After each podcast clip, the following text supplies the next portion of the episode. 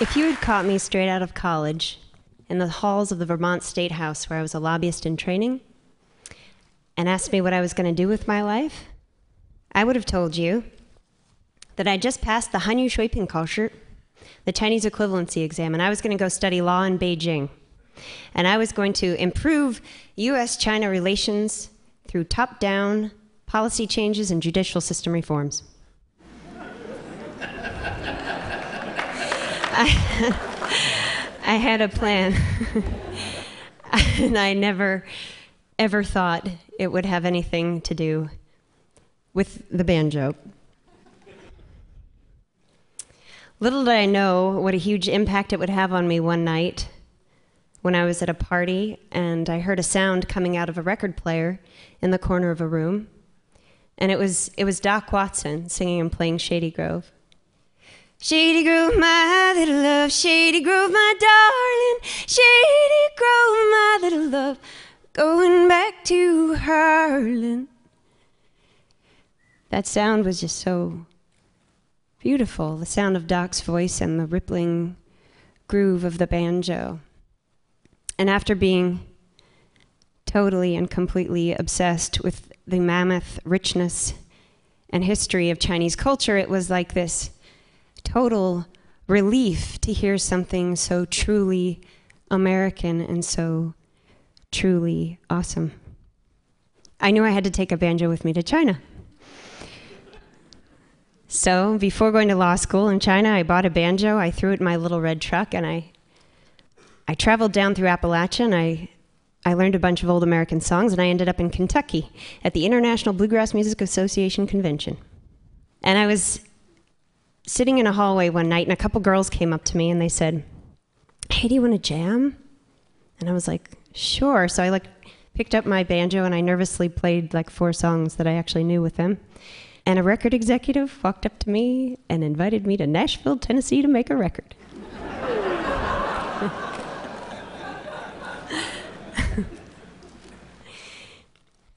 it's been eight years.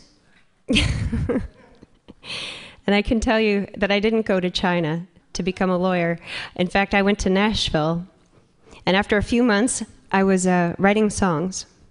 And the first song I wrote was in English, and the second one was in Chinese. 妈妈有个世界，心中有个声音，说风等你来呀，有你有你。 Outside your door, the world is waiting. Inside your heart, a voice is calling. The four corners of the world are watching. So travel, daughter, travel. Go get it, girl.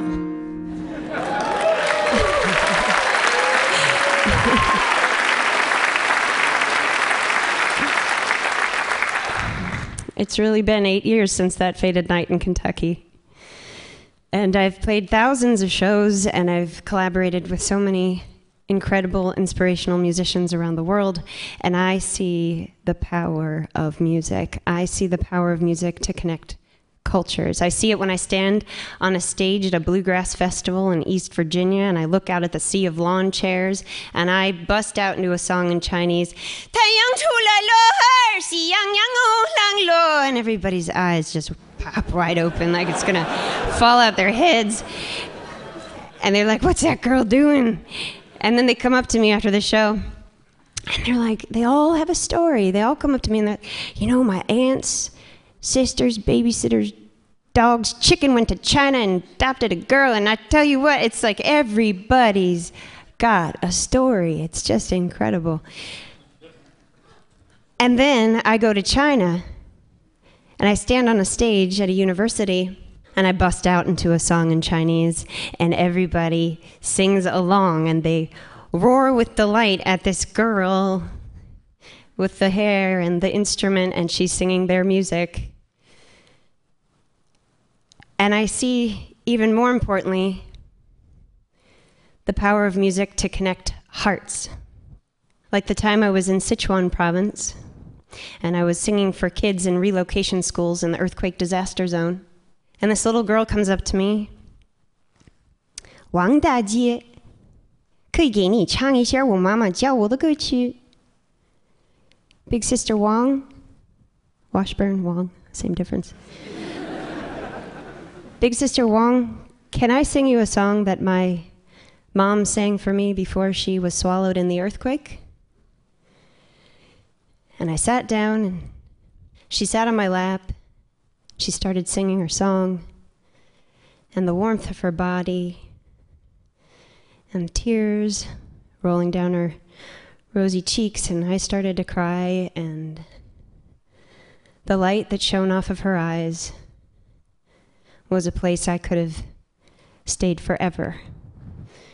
And in that moment, we weren't our American selves, we weren't our Chinese selves, we were just mortals sitting together in that light that keeps us here. I want to dwell in that light with you and with everyone, and I know US China relations doesn't need another lawyer. Thank you.